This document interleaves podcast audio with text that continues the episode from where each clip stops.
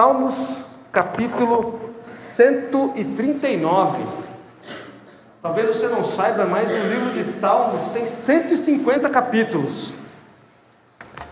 E eu vou ler o capítulo 139, o versículo 23 e o versículo 24. Muito conhecido, muito recitado, muito cantado entre nós. Muitas canções bonitas, né, Lucas? Com, essa, com esse trechinho aqui, né? Podia até ter falado para você que ia pregar aqui, mas você uma música bonita.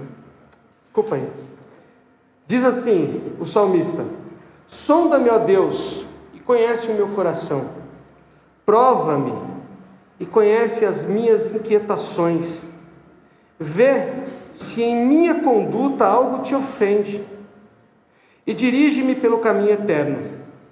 Sonda-me, ó Deus, e conhece o meu coração. Prova-me e conhece-me as minhas inquietações. Vê se em minha conduta algo te ofende e dirige-me pelo caminho eterno. Senhor, mais uma vez nós estamos diante da tua palavra e te pedimos humildemente que o Senhor, pelo teu Espírito Santo, nos entregue aquela porção de que nós precisamos. Nada menos nem nada mais, Senhor, só aquilo que precisamos. Nós oramos agarrados nos méritos de Jesus Cristo, teu Filho. Amém. Eu fiquei pensando sobre o que conversar com os irmãos. É, a nossa série O Evangelho segundo Jesus Cristo. Ainda faltam alguns capítulos para terminar, mas eu tinha uma outra conversa para fazer antes de continuar aquela série.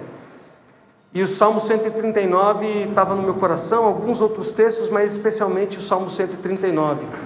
E hoje eu quero falar sobre nós reconhecermos os nossos afetos reconhecer nossos afetos. Afeto como aquilo que nos afeta. Afeto é tudo aquilo que nos mobiliza, tudo aquilo que nos toca, tudo aquilo que nos faz é, nos faz andar para frente ou para trás. Antes dos nossos comportamentos vêm os nossos sentimentos. Antes, antes dos nossos sentimentos vem os nossos pensamentos. Antes dos nossos pensamentos vem o mais básico de todos os motores da experiência humana: os afetos. Aquelas coisas que nos afetam. No geral, a gente pensa que a primeira coisa que acontece é o comportamento. Não, o comportamento é o que está na superfície. O comportamento é o que todo mundo vê, ou o que a gente esconde. Mas atrás do comportamento tem uma sensação. Atrás da sensação tem um pensamento. Atrás do pensamento tem um afeto. Os afetos existem e a gente precisa reconhecer. Eles são para o bem ou para o mal. Olha o que a gente diz: aquela pessoa é o meu desafeto. é um afeto ruim. Você diz assim: gosto tanto daquela pessoa, afeto bom, gosto deste lugar, gosto desta música, gosto daquela roupa, não gosto daquele time de futebol, afeto. Tudo na vida humana é afeto, bom ou ruim. Por isso eu fiz questão de ler o Salmo 139, porque o salmista por algum motivo está dizendo assim: Senhor, olha para mim, olha para o meu coração e revela para mim se há algum caminho pelo qual os meus afetos estão andando e eu não estou percebendo. Se há algum afeto em mim que te ofende, se há algum afeto em mim que me mobiliza e, tendo me mobilizado, me coloca no caminho da maldade. Por quê? Porque, no geral, os afetos nos mobilizam, nos levam para lugares que a gente não reflete. A gente repete um comportamento que está baseado num afeto, mas não reflete. Às vezes se sente culpado pelo comportamento. Não deveria ter feito isso. No meu caso, não deveria ter comido mais uma coxinha. de novo essa latinha de Coca-Cola. Ontem alguém falou para mim: Ah, essa latinha aí tá zero, hein, João? É zero. Eu falei: Tá zero sim, porque já acabei com ela. então você se sente culpado pelo comportamento, então, mas o comportamento é a pontinha do iceberg. Para baixo do comportamento tem um montão de outras coisas. Por exemplo, comportamento, sensação, sentimento, pensamento, afeto. Mas tem mais coisa. O que, que tem embaixo do afeto? Embaixo do afeto tem um negócio chamado valor. Valor é aquilo que importa para a gente. Ah, João, entendi. Então coxinha importa para você. Não. Sentir a satisfação de comer um negocinho gostosinho. Hum, é o valor. Entendeu? Gordinho, né? Tô com vontade de comer uma coisa assim que eu não sei o que é. Como é isso, meu? O cara chega em casa depois do dia de trabalho e fala isso, né? Sim. Quando eu faço assim, a Raquel já fala, ah, já sei. Vamos, com vontade assim, de comer um negocinho. Então, tem um comportamento, por trás tem uma sensação, que tem um pensamento, que tem um afeto, afeto é uma coisa que me afeta, que vem de fora ou vem de dentro, e atrás disso tem um valor. O que tem atrás do valor, embaixo do valor? Uma crença. Alguma coisa que eu acredito. Por exemplo, eu contei para vocês a história é, do rapaz que quase me matou lá com um revólver. Por que que em algum momento naquela discussão com aquele rapaz que estava armado, eu me exaltei e fiquei irado? Numa fração de segundo, eu fui de uma crença e fui parar num comportamento, numa fração de segundo. Eu saí de uma crença, passei para um valor, do valor eu fui subindo, subindo, subindo, subindo, cheguei num comportamento. Qual é o nome do comportamento? Ira. E o comportamento chamado ira podia ter gerado o quê? Velório. em quanto tempo, pastor, aconteceu isso? Uma fração de segundo. Então, quando eu leio assim, sonda-me, ó Deus, investiga meu coração, mostra para mim se tem alguma coisa aí que eu não compreendo e que me domina e eu não tenho controle. Eu estou dizendo para Deus, Senhor, me ajuda a entender como eu funciono. Me ajuda a entender como funcionam os meus afetos. Me ajuda a entender como estão ordenados os meus desejos. Porque eu não quero lhe ofender. Porque eu não quero viver de um jeito que ofenda a tua santidade, mas também eu sei que quando eu me entrego aos meus afetos, aos meus desejos, eu firo os meus irmãos.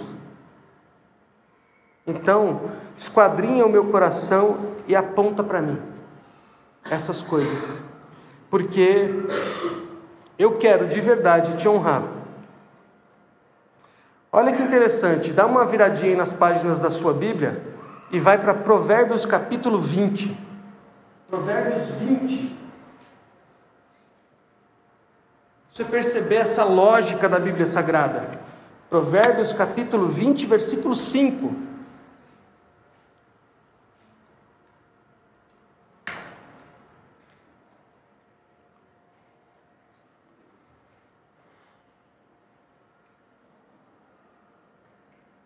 Diz assim o, o, o, sábio: os propósitos do coração do homem são águas profundas, mas quem tem discernimentos traz à tona. É a mesma lógica. O que a gente faz é a superfície da água, mas o propósito, o afeto está lá no fundo. Quem é inteligente, quem é sábio, quem tem discernimento, vai lá no fundo, investiga por que que faz assim e não se conforma e pede a ajuda de Deus não para mudar o comportamento, para entender por que o comportamento acontece. Porque a grande questão não é mudar o comportamento. A grande questão é pedir a ajuda de Deus para mudar o desejo. A grande questão é pedir a ajuda de Deus para mudar as crenças e os valores. Conversão não é uma conversa sobre mudar comportamento. Porque, gente, de verdade, mudar comportamento é fácil. A gente muda comportamento tendo medo, por exemplo. Foi o que aconteceu comigo diante da arma do camarada que pôs a arma lá perto da Raquel. Eu estava irado, pronto para sair do carro e ir para fora do carro para tirar satisfação com o cara. Meu comportamento, eu vi a cena, eu fazendo aquilo. Quando a arma apareceu, meu comportamento mudou. O que aconteceu? Fiquei travado no banco. Qual era o comportamento agora? Medo. Então, é possível mudar comportamentos. Mas a conversa do cristianismo não é como mudar comportamento, é como ir mais fundo do que o comportamento. Conversão não diz respeito a mudar comportamento só. Então, quando a gente vê alguém fazendo uma coisa errada, não é necessariamente que ela é ou não é cristã, porque a conversa é muito mais profunda, é muito mais do que comportamento. A pergunta é sobre quais são as nossas crenças, quais são os nossos valores, o que é importante para você.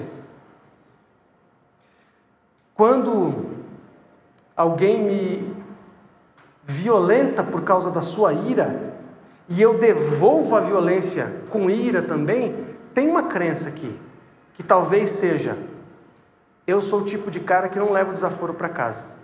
Esse, eu não acredito em perdão. Aqui o negócio é o seguinte: olho por olho, dente por dente. Se me arrancou um olho, eu arranco o seu também. O pastor, e o que o Jesus ensinou lá do perdão? Não, é bonito, mas eu não acredito.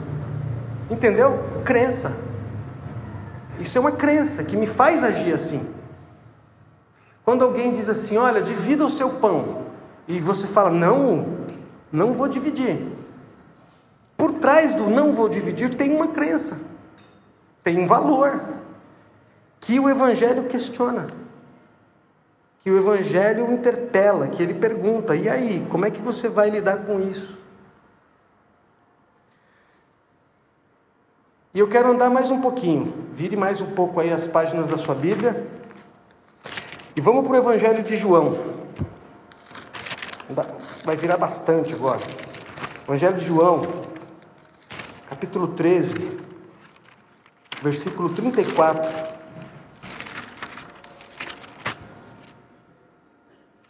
João 13, 34. Diz assim, ó.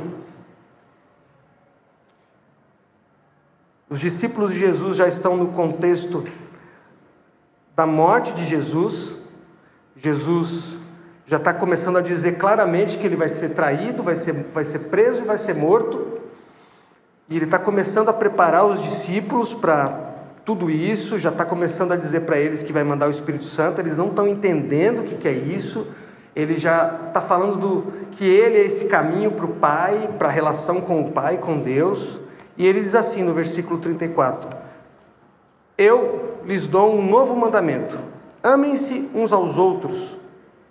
Amem como eu amei vocês. Com isso todos saberão que vocês são meus discípulos, se vocês amarem uns aos outros. Com isso todos saberão que vocês são meus discípulos, se vocês amarem uns aos outros. Ou seja, meus irmãos, o afeto preferido do Evangelho, o afeto preferido de Jesus é o amor. E não é que os outros afetos não são possíveis. A ira, a raiva, o ódio, a maledicência, todas as outras coisas que a gente vive no nosso coração e que às vezes a gente pratica. Eles são possíveis porque a gente faz. Mas a grande questão é que Jesus convida a gente para escolher esse afeto que chama amor. A grande questão é que ele diz assim: olha, você precisa reconhecer que tem mais afetos em você que não apenas o amor. Que você deseja o amor, mas que tem outros que também estão em você e estão brigando. E você precisa reconhecer isso. E que não adianta você só ficar condenando o comportamento dos outros.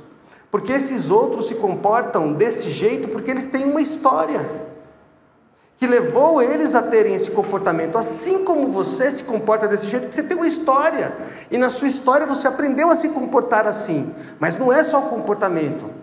O comportamento foi construído dentro da sua história.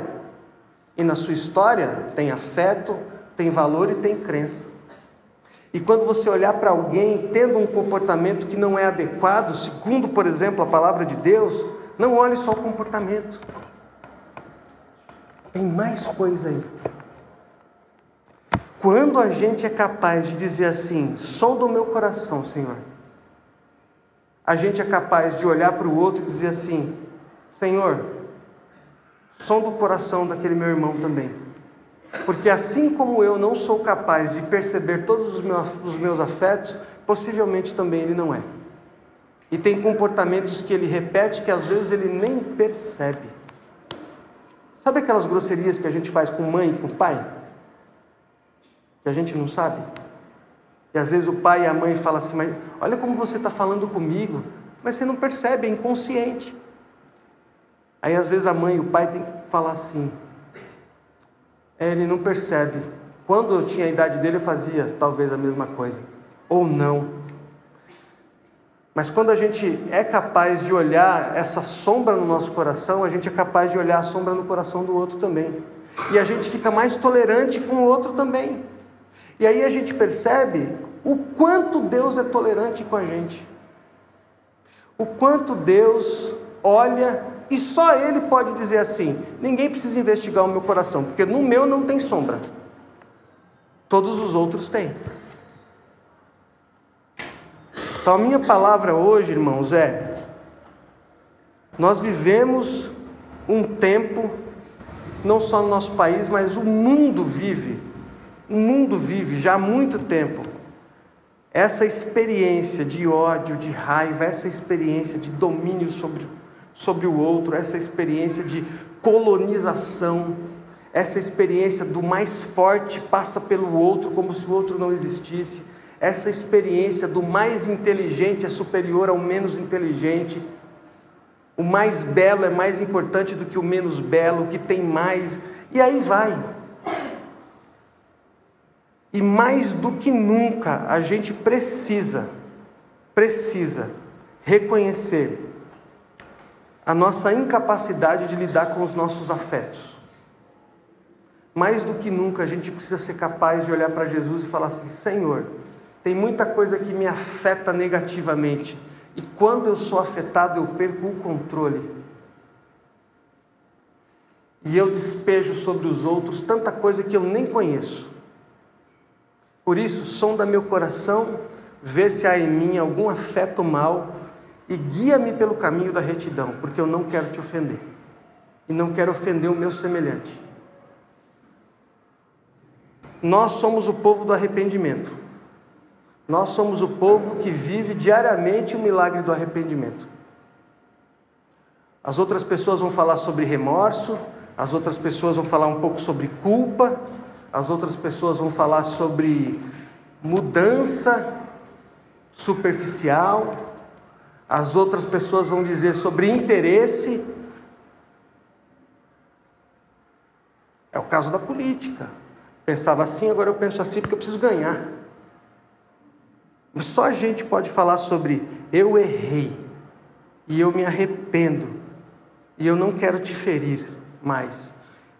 Deus mostrou o caminho mal dos meus afetos e eu não quero mais ser assim. Senhor, me ajuda e me põe no caminho da retidão porque eu não quero mais ser um trator e passar em cima dos outros. Entende a diferença? E eu reconheço que se ele não me der a mão, eu continuo pelo caminho mau. É que a gente opte por esse mandamento aqui de João 13:34, que a gente escolha ser afetado pelo amor de Jesus, ser tocado pelo amor de Jesus, que a gente opte, que a gente escolha ser mobilizado pelo amor. Porque a gente também pode deixar, se deixar levar pela raiva, pelo ódio, pela ira. A gente pode escolher se deixar, se deixar levar pela indiferença, por exemplo. Pior que o ódio é a indiferença. Imagina, Lucas, eu e você nos desentendemos. Aí eu sento do lado da Tati, cumprimento a Tati e não falo contigo. Uma vez você vai falar assim: pô, o Jô teve um dia corrido. Duas vezes você vai falar assim: pô, o Jô não está bem. Na terceira você fala: pô, conheço o Jô lá da Teológica, meu, já tem uns 10 anos, cara, não me cumprimentou de novo. Entendeu? Se fosse a terceira vez que eu não te cumprimentasse, mas na terceira vez eu esbarrasse em você e falasse: Lucas, não aguento mais você. Você ia ficar pé da vida, mas não ia ficar tão pé da vida se você se sentisse rejeitado. A gente lida com qualquer sentimento, meus irmãos, até a morte de um ente querido, mas nenhum de nós sabe lidar com a rejeição. Foi a rejeição que levou Caim a tirar a vida do seu próprio irmão. Quando ele se sentiu rejeitado por Deus, ele foi lá e matou o irmão. A gente lida com tudo, mas quando a gente é rejeitado, a gente vai para a lona. Entende? Que a indiferença é o oposto do amor, não é o ódio. É o exemplo de quanto é abençoador o trabalho dos meninos do SP Invisível. Ah, o quanto muda São Paulo. O rapaz tem uma foto no, no livro com a historinha dele. Não muda São Paulo, muda o mundo desse moço, porque só o que ele tem é a indiferença. O contrário do amor não é o ódio, é a indiferença. É portar-se como se o outro não existisse. Isso é um afeto, leva à morte. Então, meus irmãos, o meu coração hoje é esse. Senhor, esquadrinha meu coração, vê se há nele algum afeto mal, algum caminho que me leva para a indiferença, para o ódio, para a ira, e me tira dele e me coloca nesse caminho aqui, para amar como Jesus amou. Vamos orar?